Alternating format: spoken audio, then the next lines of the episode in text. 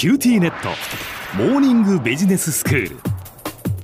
今日の講師は九州大学ビジネススクールで企業倫理とリスクマネジメントがご専門の平野琢先生です。よろしくお願いいたします。よろしくお願いします。先生今日はどういうお話でしょうか？はい。今日はですね経営倫理学のまあ長年のテーマではあるんですが、まあ、企業によるこの社会貢献ですね。これがまあ企業の収益性の向上やまあ成長性にまあ貢献するかというこの疑問を最近の様々な研究をもとに考えていきたいと思います。はい。あのまあ最近よく聞くんですけど企業はそもそもその社会の成長に貢献すべきであるという考え方が随分とこう社会に浸透しつつあると思います。うんそうですよねええで、これまあ実際の様々な社会調査からも明らかになっていて、例えば近年保険会社が行った調査によればですね、SDGs の達成やまあ国内外の社会課題の解決に向けて、主に誰が行動すべきかという質問に対して、実に4割を超える人が企業であると回答したという結果も出てます。うん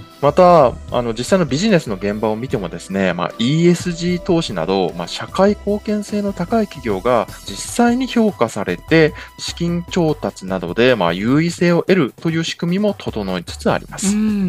んさらに、報道やメディアというものを見てみても、企業のまあ社会貢献の取り組みを紹介するコンテンツ、これも数多く見られるようになりました。そうですねええこれはまあまあ驚きではあるんですが、やはりこの背景には、まあ、昨今の地球環境や社会の持続性、まあ、サステナブルと呼ばれるやつですね。これを重視する社会的風潮が高まる中で、まあ、企業に対しても地球環境や社会の持続性の向上に、まあ、積極的に関与することが、まあ、社会的に大きく求められるようになった。これが、まあ、大きく関係しているかと思います。はいただしですね、よくよく考えてみれば、企業はやはり営利組織であり、そもそもその社会貢献を第一の目的とした組織ではないんですね。うんなので、いかに高い社会貢献をしたとしてもですね、収益が出ずに企業が存続できなければ、それはやはり営利組織である企業としては、まあ、本末転倒であるということが指摘できるかと思います。はいまあ、社会にこんなに尽くしたんですけど、うちは倒産しましたと言っても、やっぱ誰も責任は取ってくれないわけなんですね。そうですよねはい。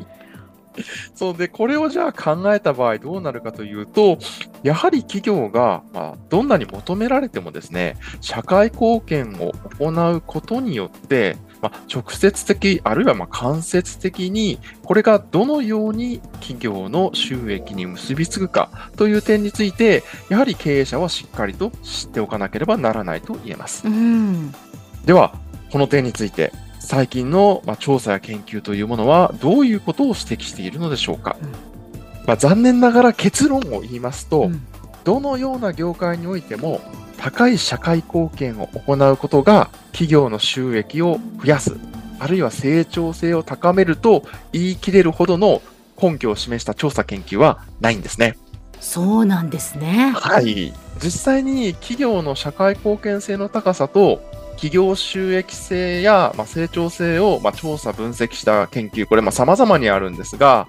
これらの研究においては、企業の社会貢献性の高さが収益性や成長性に、まあ、プラスの効果があったと結論付けるものもありますが、逆にマイナスの効果がありますと指摘するもの、さらには関係性は全く確認できなかったとするものなど、実は様々な今結論が存在している状況になります。うんやはりまあよくよく考えてみると、まあ、企業の収益というものは、やはり様々な要因に影響を受けてしまうため、社会貢献を実践するからこそ収益が増えるというように、企業が社会貢献を実践する程度の強弱が企業収益の増減を左右するほどのやはり要因にはなり得ないということが推察できます。なるほどそうなんですね。ええということはですね先生やっぱりこう、企業が社会貢献に取り組むっていうことは収益には結びついていかないんでしょうか？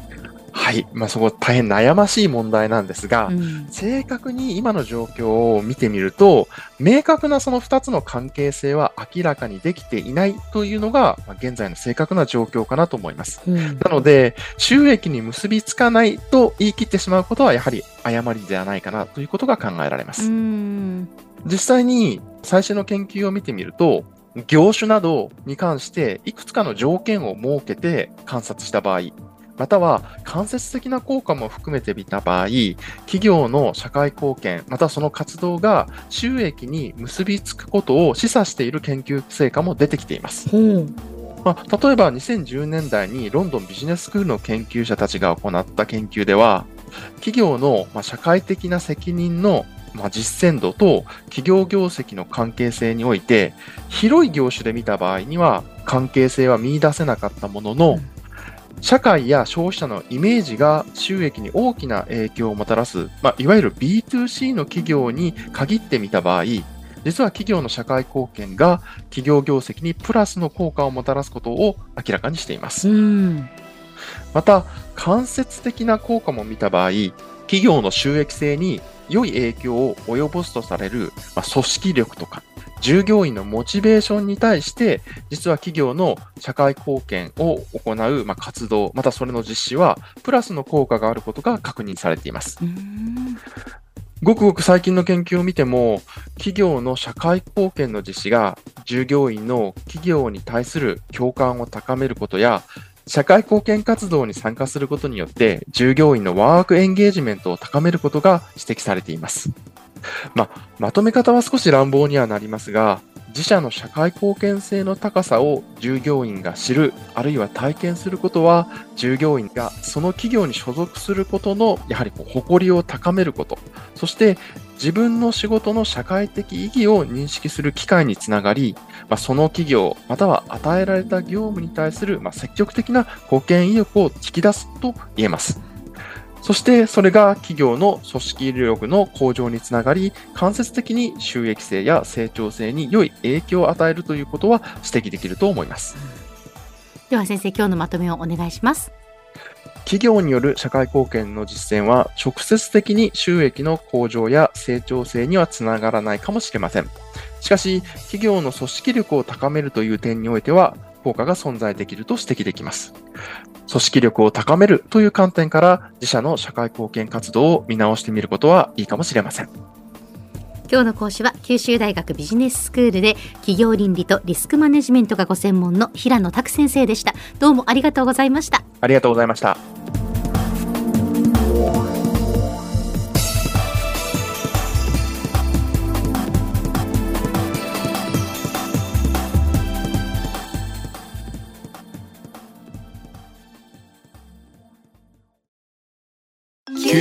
ューティーネット地下って乗り換えたみたいよ。よくそんなに簡単に乗り換えられるわよね。